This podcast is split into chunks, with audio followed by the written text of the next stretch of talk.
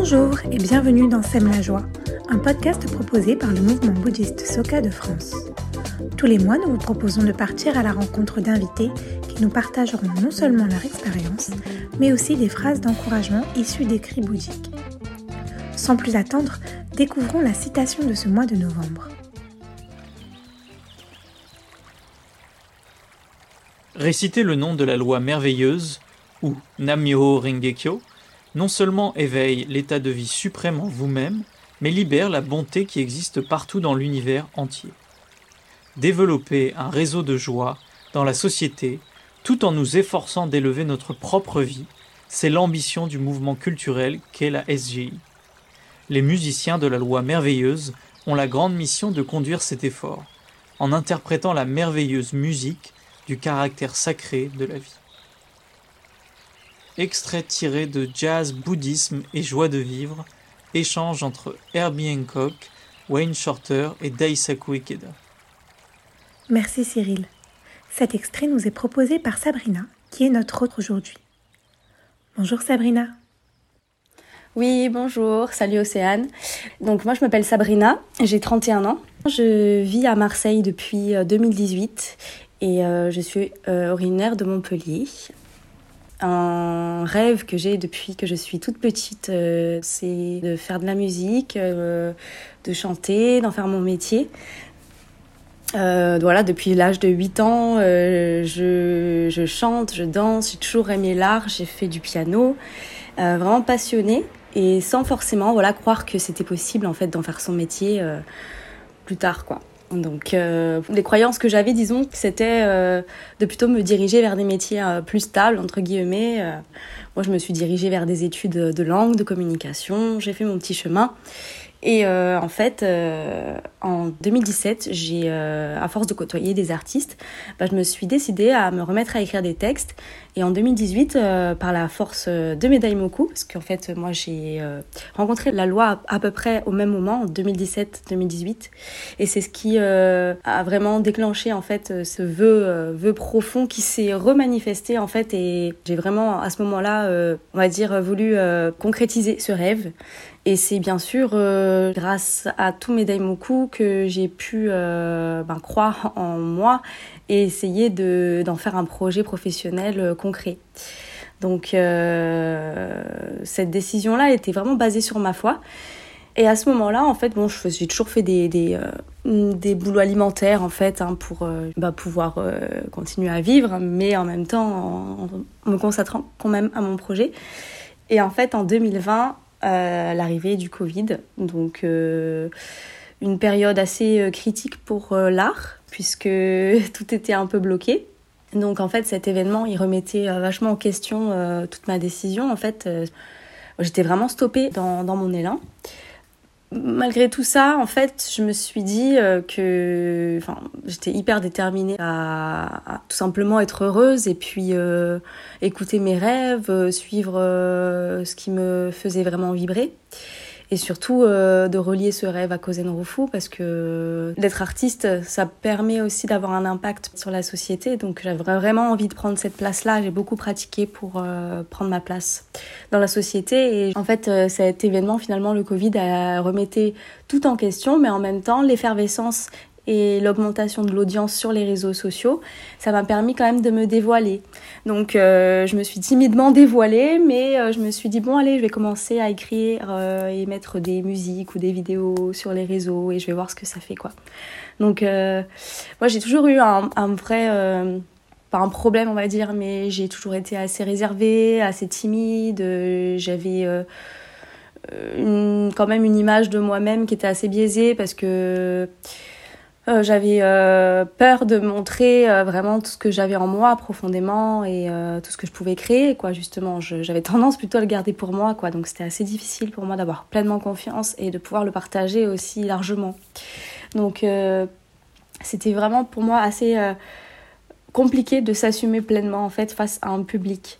Donc vraiment je me suis j'ai repoussé en fait mes limites et je me suis dit mais c'est pas possible là enfin faut vraiment que j'y aille à fond quoi et je repense au, mot de sensei en même temps, en parallèle, qui me dit vraiment commencez par polir votre propre personnalité. Donc ça veut dire vraiment, euh, pour moi, fallait que je me connaisse, il fallait que j'ai confiance en moi et il fallait que je polisse ma personnalité pour pouvoir la partager en fait, pour que d'autres puissent se reconnaître aussi.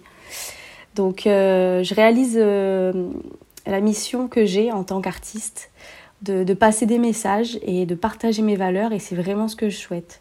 Donc je décide profondément de réaliser Kozen par le biais de ma musique. Et en juillet 2020, donc j'ai l'opportunité de, l'opportunité de participer à un séminaire un séminaire euh, d'artistes, de, producteurs et, d'autres professionnels de la musique. Et j'ai pu y rencontrer vraiment euh, plein de gens de l'industrie musicale.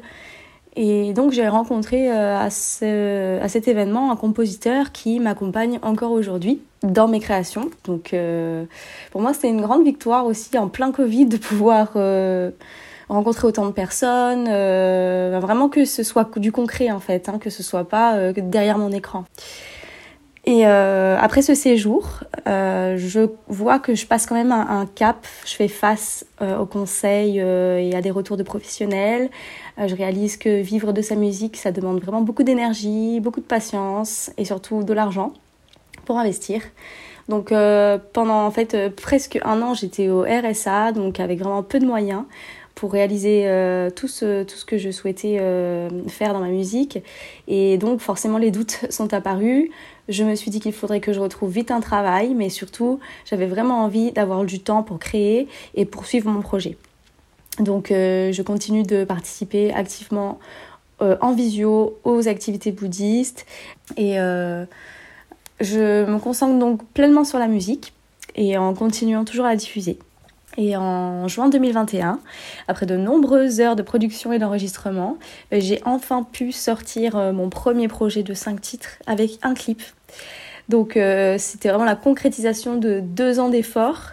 Et donc je suis trop contente à ce moment-là et je me dis qu'on a vraiment réussi. que je lâche pas les efforts et je continue, je décide de contacter encore des structures euh, pour être accompagnée vraiment de façon plus professionnelle, puisque c'est un long parcours finalement. Suite à ça, j'ai eu plusieurs dates de concert qui ont suivi. Euh, tout l'été 2021, un gros festival en fait euh, à, à, Marseille. Et je me dis, mais là en fait c'est fou quoi. Et je profite vraiment de tous ces moments sur scène et je m'efforce vraiment de le faire avec le cœur, de toucher les gens et je me dis, ah là, mon rêve, il devient vraiment de plus en plus concret. Et à cet instant, je souhaite réellement devenir cette musicienne de la loi merveilleuse. Donc, euh, donc voilà. Super, merci. Euh, donc, je voulais te poser comme question, en fait, depuis que aussi tu as commencé à pratiquer, est-ce que tu as remarqué une différence de comportement ou même de réaction que tu as euh, face à, par exemple, des situations euh, compliquées, difficiles, des obstacles? Oui, bien sûr. du tout au tout, rien à voir. ouais, ouais, non, franchement, moi j'ai toujours été quelqu'un de très impulsif, très en colère. en fait, j'étais vraiment pas bien du tout, surtout à cette période 2017-2018 euh, quand je suis arrivée à Marseille, j'étais vraiment très très très mal. Je connaissais déjà la pratique mais je pratiquais pas vraiment.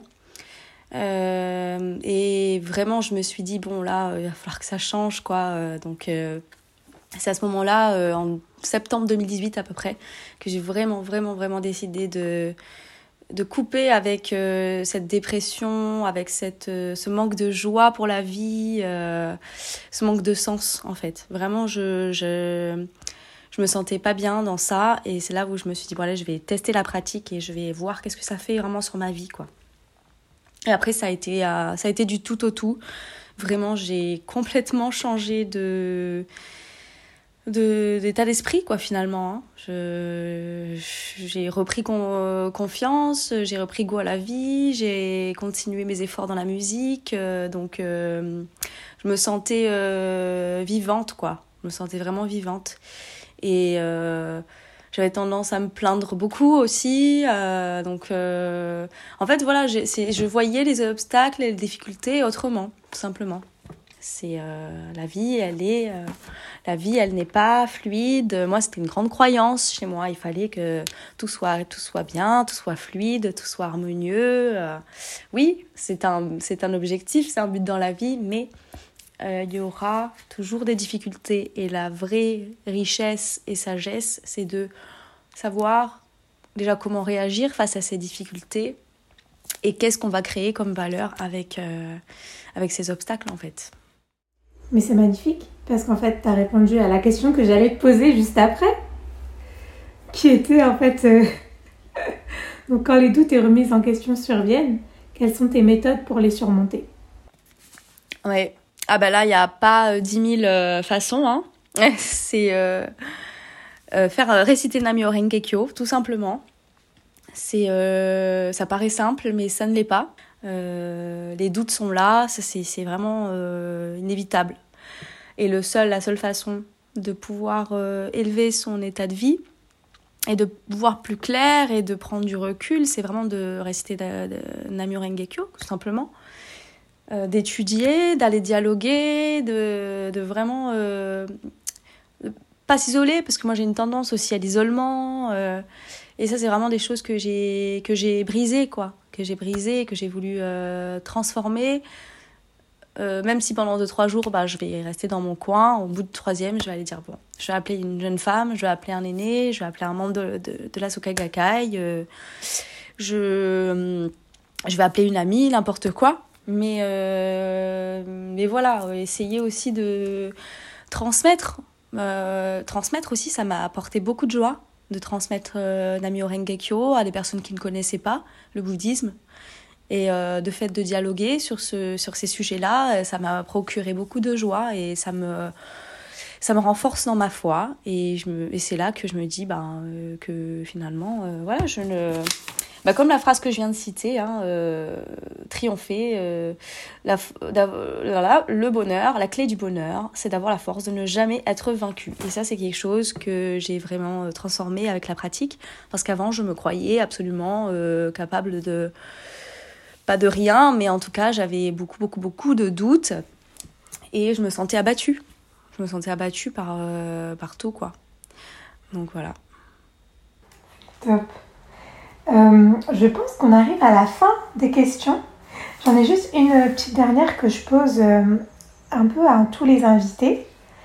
Si tu avais un conseil à donner euh, aux personnes qui commencent à une personne qui commence à pratiquer ou qui serait intéressée par le bouddhisme, qu'est-ce que ça serait?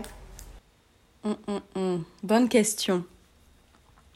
Bah franchement, tout simplement, hein, c'est encore une fois croire en son potentiel infini et, euh, et surtout, ne pas se laisser balloter par l'extérieur. Parce que on est vraiment très très puissant en fait intérieurement. Euh, on est très très puissant. Donc, euh, donc en fait quand notre détermination change, tout change. Ça c'est une phrase clé du bouddhisme, mais que j'ai que j'ai expérimenté plusieurs fois et qui est véridique. donc, euh, donc voilà, et puis surtout pour réaliser cette paix mondiale que, qui est chère aux membres de la Soka Gakkai et, et chère à plein d'êtres vivants dans ce monde. Euh, dialoguer, dialoguer, dialoguer, toujours dialoguer de cœur à cœur avec les gens. Pas, pas être dans cet enfermement parce que euh, j'ai pu l'être. Et euh, je pense que, en fait, on se rejoint euh, beaucoup, beaucoup et on a un lien profond, très, très profond, tous. Tous les êtres vivants ont un lien profond entre eux. Donc, donc voilà. Merci Sabrina pour ce témoignage plein d'espoir et prometteur pour la suite de ta carrière. Et merci à vous, chers auditeurs, de nous avoir écoutés. Nous nous retrouverons le mois prochain pour un nouvel épisode de Sème la joie. En attendant, n'hésitez pas à vous abonner sur vos plateformes d'écoute favorites. À très bientôt!